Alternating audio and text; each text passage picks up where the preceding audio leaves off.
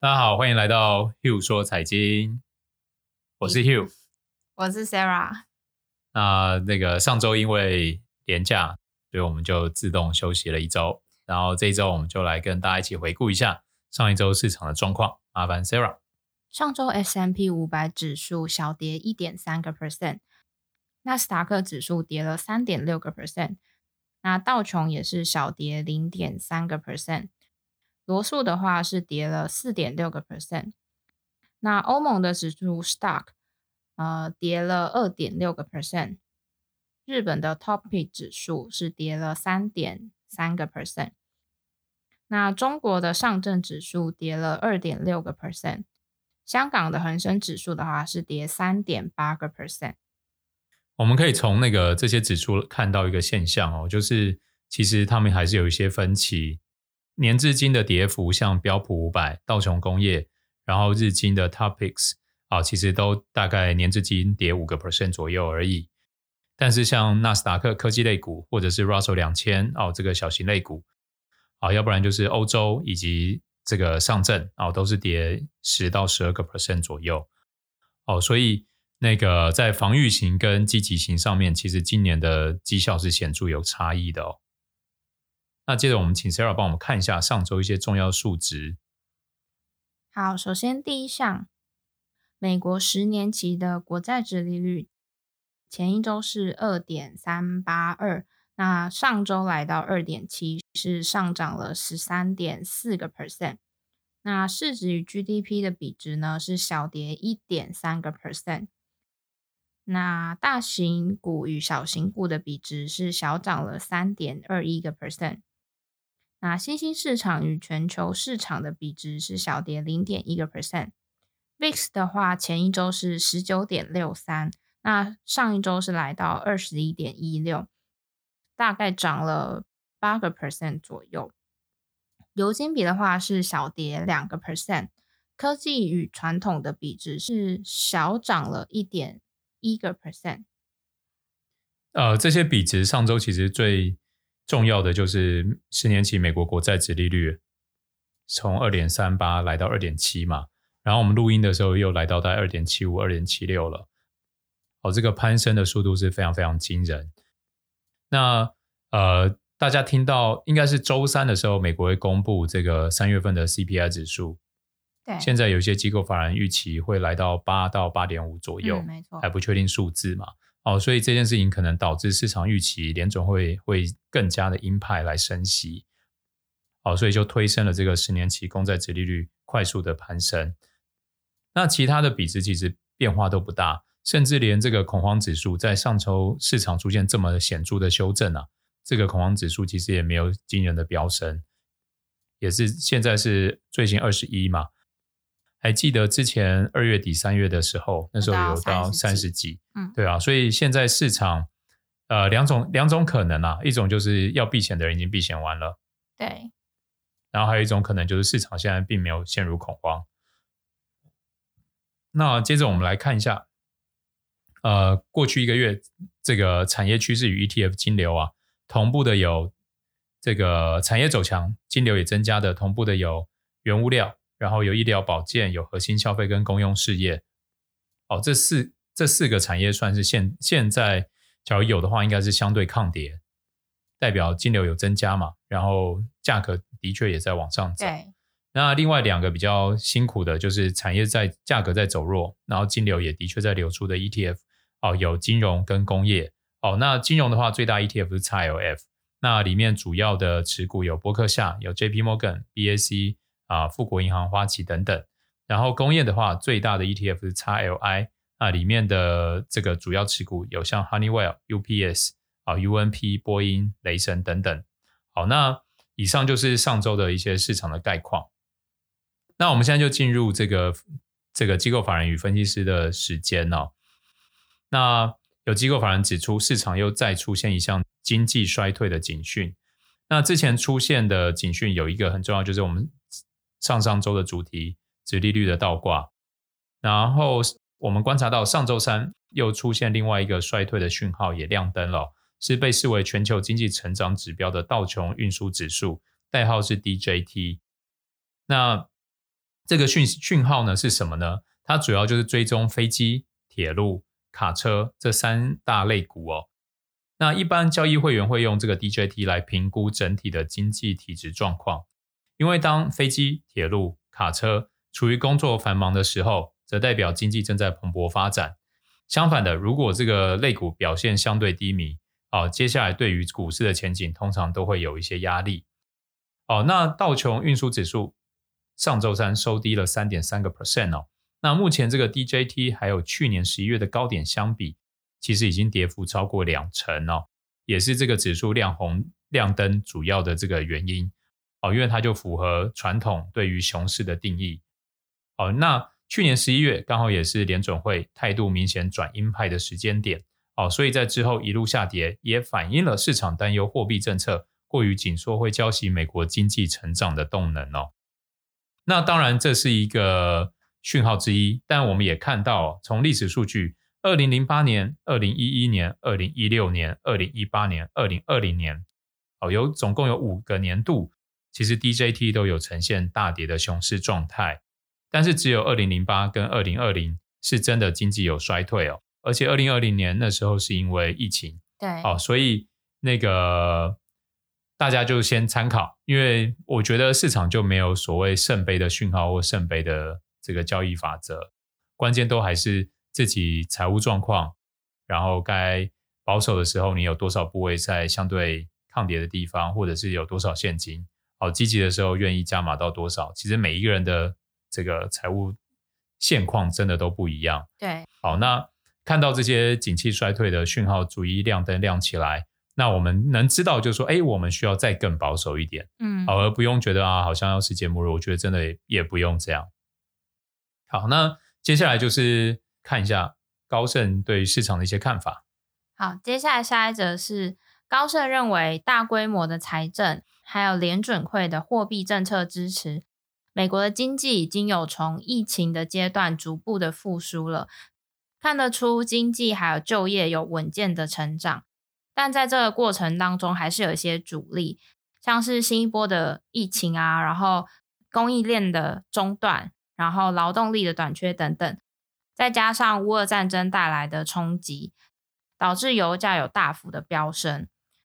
那联准会就为了压制这个通膨，上个月终于宣布睽违超过三年的首次升息。那主席鲍威尔还有大多数的官员都保持开放的态度，暗示不排除未来会采取更激进的措施去压制通膨。那不过，高盛也表示，他们认为美国的通膨已经慢慢的在碰触到顶点了，有望美国今年的通膨可以降到四 percent 以下，但是呃，风险是明年可能会陷入经济衰退的可能性也逐渐的升高。那至于股票方面，他们预估今年的股市可能会比较显得平平淡淡，建议客户寻求具有定价能力、高利润率还有获利能力的股票。相对较好的领域包含了医疗保健、能源、破坏式创新的技术，还有房地产等等。哇，讲到房地产，下一则整理的新闻就马上要打脸。对，好，所以那个听众朋友们，像 Hugh 会一直提醒大家，就在看很多财经类新闻啊。呃，我们并不知道，就是发表这些讯息的人背后他有没有一些立场，对，或是他们一些目的，所以有时候。啊、呃，我觉得在读这个财经新闻最难的是选择接受什么，跟选择不接受什么，反而是比较难的地方。好，因为下一则新闻就呃在讲，现在的美国房地产已经开始出现类似零八年的泡沫了。根据达拉斯联储的文章表示，哦，从两千年初繁荣的时期以来，美国房地产市场首次出现异常，美国房价出现脱离基本面的现象。就像是零八年崩盘前的房地产泡沫一样，因为在二零二零年，就去年第三季末的时候，美国房地产已经连续五个季度显示融景，而到目前为止，房价还有租金比还是持续上升哦，已经超出了单单基本面所能解释的范畴。原因当然包括第一个，疫情的财政还有货币刺激措施导致可支配的收入飙升，以及买家担心错过上涨行情。甚至更精进的投资行为等等，都有可能是这个推波助澜导致现在的结果。不过最后报告结论认为哦，房价回调所带来的经济影响，并不会像零八年次贷所造成的经济衰退时这么的大。那最后就进入今天的主题了。今天的主题要跟大家聊聊通货膨胀哦，因为通货膨胀是呃大概过去这半年以来最常听到的问题嘛。对，热门的话题。然后到底通膨对于这个我们投资的影响是什么？感觉通膨在过去我们有为做为大家做几集，就是通膨导致升息，升息前的一二次市场可能出现因为高度不确定性的修正，加大波动。然后升息后市场反而因为觉得哦景气很棒，所以股市都表现很好。但是最近大家感明显感受到的这个情绪好像非常不稳，非常不稳。但其实。回过头来，我们回去看过去几次，就是因为像刚刚升息第一次嘛，对，那之后要升息第二次，那不确定性这件事情其实是会快速的降低，嗯，对。但是这一波我觉得跟过去几次有点不一样，是我们等下会讲到造成通膨的因素已经不一样了，对，好，所以不确定因素是否能在这么快的降低，我觉得是要逐步观察的。那。那个刚刚我们有提到，高盛有认为明年的经济衰退风险提高以外，最先发出警告的其实是德意志银行哦。他们的经济学家不认为联总会可以达成软着陆，因为联总会已经开启了积极的紧缩货币政策，这可能会让美国在二零二三年明年的时候陷入经济衰退。尤其是在历史上，每当联准会为了对付强劲的通货膨胀开始进行加息时，都很容易引发经济衰退。德意志银行就表示，需要一场温和的经济衰退，让经济还有劳动市场中吐出多余的部分，才能让通货膨胀降下来。同时间，美国银行也警告，各种冲击将接踵而来，包括了第一个通膨飙升，在导致 Fed 强力升息可能引发经济衰退外，预估今年年底以前，标普是有机会跌落四千点以下的。然后，另外根据《华尔街日报》在上周对六十五名经济学家进行的调查显示。大多数的受访者认为，美国经济在未来十二个月内陷入衰退的几率是二十八个 percent 哦，其实还好，并没有太高。而且随着 Fed 升息应对通膨，加上现在全球供应链危机，在短期内并没有办法完美的解决，因此经济衰退的风险还在逐步上升哦。那接着我们可以看看那个 Sarah 也为大家整理了一下哦，在过去五十年几次高通膨时期，那时候的历史。背景以及总累积的通膨。好，第一个时期是一九六八年到一九七一年，那那时候刚好是战后的黄金时代，所以美国经济非常一个大的呃起飞，然后所以所有的价格都上涨，然后那时候的通膨率最高达到六个 percent，那整个高通膨的状况持续了三年，将近四年，那总共累积的通膨是十九点三 percent。那再来是一九七三年到一九八二年，那那时候的时空背景是 OPEC 禁运石油，还有呃两伊的战争爆发，所以那时候石油也是油价也是大暴涨，然后通膨率最高达到十二个 percent，那整个高通膨的时期持续了将近十年，所以累积的总通膨率非常惊人，达到一百二十八点四个 percent。那再来下一个时期是一九八四年，那那个时期呃也是油价上涨，那通膨率最高达到四点五个 percent，不过没有持续很久，大概一年就慢慢的缓解高通膨的现象，那总通膨率累积达到三点三个 percent。那在下一个时期是一九八七年到一九九一年，那那时候是时空背景是发发生了波斯湾战争。那当时候的通膨率最高也是达到六个 percent，那整个高通膨持续了四年，那累积的总通膨是十九点七个 percent。那在接下一个时期，就是大家比较知道的二零零七年到二零零八年的次级房贷风暴，那那时候的通膨率也是最高达到六个 percent。那整个高通膨的时间持续了十一个月，那累积的总通膨率是四点一个 percent。那从去年二零二一到现在，通膨率最高是七点九，然后呃已经维持累计一年有两个月，然后这礼拜将公布三月的 CPI 可能会上涨八到八点五，所以这才导致联准会哦会有这么鹰派要加息的这个立场。对，那我们听刚刚这个听 Sarah 漏漏的念了这么一大段哦，其实我会有两个感受，一个就是通膨真的是让我们不得不理财，嗯，因为假如说我们真的钱都放在 cash，其实这些通膨就把我们的长期累积的财富给真的都吃掉，真的都吃掉。理财老师在说。你不不你不理财才不理你。其实我以前很不喜欢这句话，我也很不喜欢。我会觉得说你在说什么，就是对啊。但是假如当我们从历史来看，过去五十年，你真的都放现金的话，其实你的钱真的会一直在缩水，一直在缩水。嗯、所以我完全能真的有体悟体悟到说，真的得理财。那再来一件事情，就是我们刚刚看到三月份的 CPI 指数可能会来到八以上。其实我们刚刚讲到。上一次有超过八的，真的就是一九七三年到一九八二年，真的就是四十年前的事情。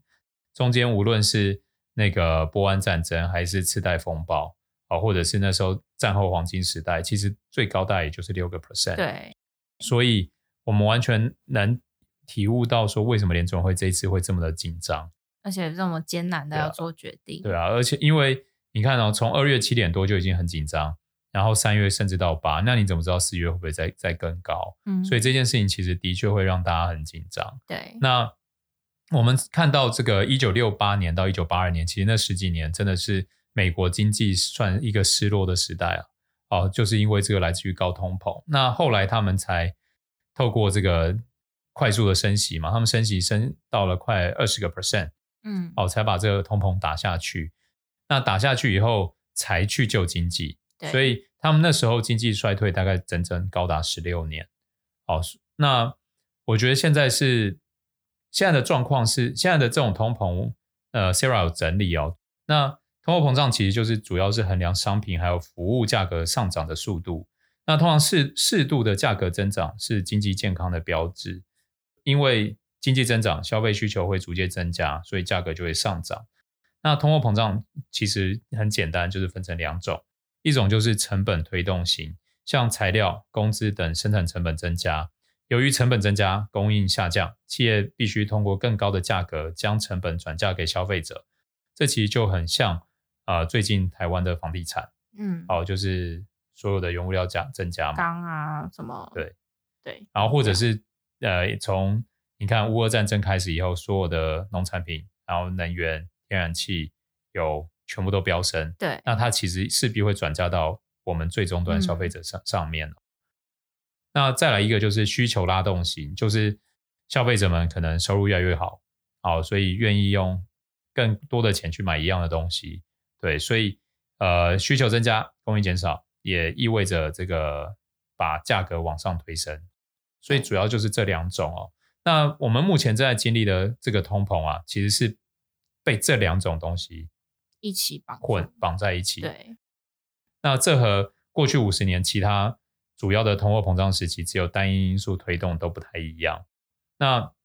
我们其实纵观最单纯就是因为疫情嘛，疫情导致很多的这个供应链出现问题，嗯，哦，所以才造成呃成本在成本的这个推动变得更加的重要。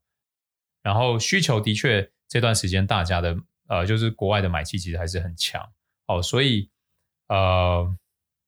我觉得这一次联准会能解决的课题，真的它就是一个复合体，它必须先解决一件事情，再解决一件事情。那在这些解决不同的这个课题的过程中，它一定需要一些时间。那这些时间一定势必会对这个金融市场造成不同层面的冲击啊。那呃，提醒大家就是，应该说不需要太悲观，但是势必要将资产放在。越来越多防御性的部位，因为也越来越多机构法人在提出这样的警告嘛。对，好，就算三个月后、六个月后市场没有崩盘，那局势也变明朗。也许很多价格比现在来的贵，但是至少在呃某一个时间点，你是不用承担更多的风险。嗯，风险会对降低很多。对啊，所以呃，因为美国现在要先解决解决的是加息来。解决通货膨胀，所以加息这件事情，它势必会影响企业利润，也会被抑制。所以，假如加息力道又快又猛，经济不可避免就会有一点进入衰退嘛。嗯，对。那只是说衰退，然后通膨被压下来，然后大家又开始，因为资本市场就是一定会赚更多钱啊，市值又会开始往上，那那时候就会进入一些拐点嘛。像现在就是股市跟债市哦，国债其实就是一个对市场来说一个无风险的资产嘛。对。那国债殖利率从过去这一年从零点二几十年期冲到现在二点七几，其实它已经多了二点五个 percent。嗯。那你要想，原本零点二几，你可能有一个股票的殖利率是三四个 percent，它对你来说就很有吸引力。但是假如现在通膨，我们预期联准会还要升息，这个十年期国债殖利率已经升这么高了。那会不会有其他人觉得说，哎，我与其冒这么多的风险去去赚这三四个 percent，还不如我无风险资产就有二点七，好，所以这也是导致股市会受到更多压力的原因。那再加上，假如你的 CPI 指数又一直在飙高，大家对于联储会升息的预期又在提高，这个十年期国债殖利率，假如它从二点七再往三甚至三点五跑的话，那股市的压力就会显著的在增加。对，嗯、所以。大概整个前因后果，简单来说是这长是长这个样子了。尽量简单来说。对，对，那啊，就希望大家就是今年还是可以赚到一些钱，然后开开心心。那以上就是今天的 Hugh 说财经，我们下周见。下周见，拜拜。